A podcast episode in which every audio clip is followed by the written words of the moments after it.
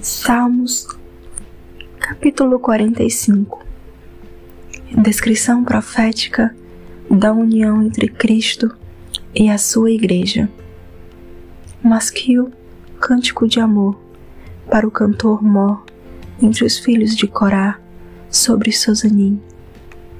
Versículo 1 Tradução Almeida, revista e corrigida.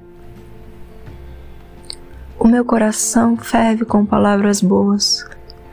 Falo do que tenho feito no tocante ao rei. A minha língua é a pena de um destro escritor. Tu és mais formoso do que os filhos dos homens. A graça se derramou em teus lábios. Por isso, Deus te abençoou para sempre. Cinge a tua espada, a coxa, ó valente, com a tua glória e a tua majestade e neste teu esplendor calvaga prosperamente pela causa da verdade, da mansidão e da justiça, e a tua destra te ensinará coisas terríveis.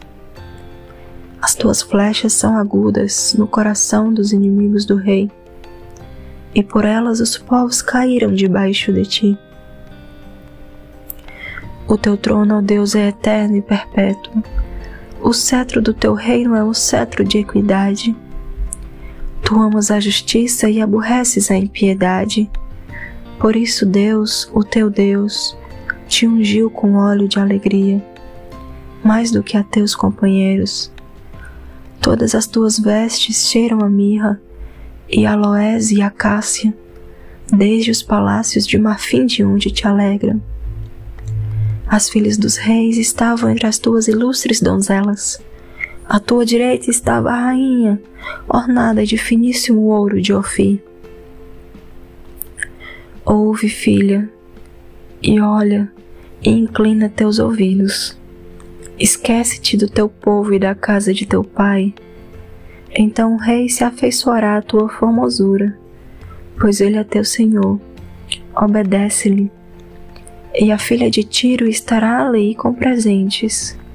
Os ricos do povo suplicarão o teu favor.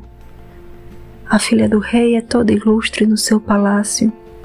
As suas vestes são de ouro tecido. Levá-la-ão ao rei com vestes bordadas.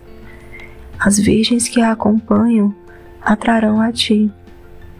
Versículo 15 com alegria e regozijo serão trazidas. Elas entrarão no palácio do rei. Em lugar de teus pais, será a teus filhos que farás príncipes sobre toda a terra.